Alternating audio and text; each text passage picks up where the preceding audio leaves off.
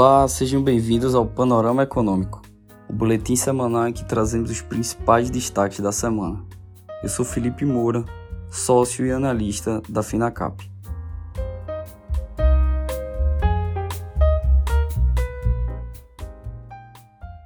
O Ibovespa registrou mais uma semana de alta e atingiu a maior cotação no ano, negociando agora próximo aos 127 mil pontos. No mês de novembro, o índice já avança mais de 11%. O governo federal elevou a projeção para o déficit primário deste ano de 141 bilhões de reais para 177 bilhões de reais, o que representa 1,7% do PIB. Pela metodologia do Banco Central, a estimativa é maior, de 203,4 bilhões de reais. O rombo ocorre pela combinação de queda de receitas e alta das despesas. A Lei de Diretrizes Orçamentárias autoriza um déficit de até 213 bilhões. O novo dado torna mais distante a meta do ministro da Fazenda, Fernando Fernando Haddad de um déficit de até 1% do PIB em 2023. O economista de direita Javier Milei foi eleito presidente da Argentina, com expressivos 55,7% dos votos. Aos 53 anos, Milei vai governar um país com previsão de recessão pela sexta vez em uma década, inflação anual de 142,7% em outubro, uma taxa crescente que levou mais de 40% da população à pobreza. Para reverter este quadro e colocar a Argentina no caminho do crescimento, o presidente eleito eleito defende a adoção de reformas radicais, com base no fechamento do Banco Central da Argentina e a dolarização plena da economia do país. Paralelamente à alta na bolsa e diante dos sinais de desaceleração na atividade econômica dos Estados Unidos e de uma melhora na inflação corrente, tanto global quanto doméstica, operadores vêm reduzindo suas expectativas para os índices de preços nos próximos anos. O movimento trouxe a inflação embutida nos títulos públicos, conhecida por inflação implícita pelo mercado, para os menores níveis desde 2021. A melhora no cenário inflacionário é observada em especial pelo comportamento da inflação implícita extraída dos títulos públicos atrelados ao IPCA, NTNBs, e é uma aposta do mercado para os níveis dos índices de preços esperados à frente. Após três meses consecutivos de saques, o investidor estrangeiro voltou a apostar na Bolsa Brasileira em novembro, conforme os dados mais recentes divulgados pela B3, até o dia 21 deste mês, a categoria registrou aportes líquidos de 13,04 bilhões de reais em ações já em circulação. Ainda que não represente o mês completo, esse volume é superior aos aportes registrados em qualquer outro mês cheio deste ano. Em janeiro, que vinha até agora como o melhor mês de 2023, os não residentes tiveram saldo positivo de 12,55 bilhões.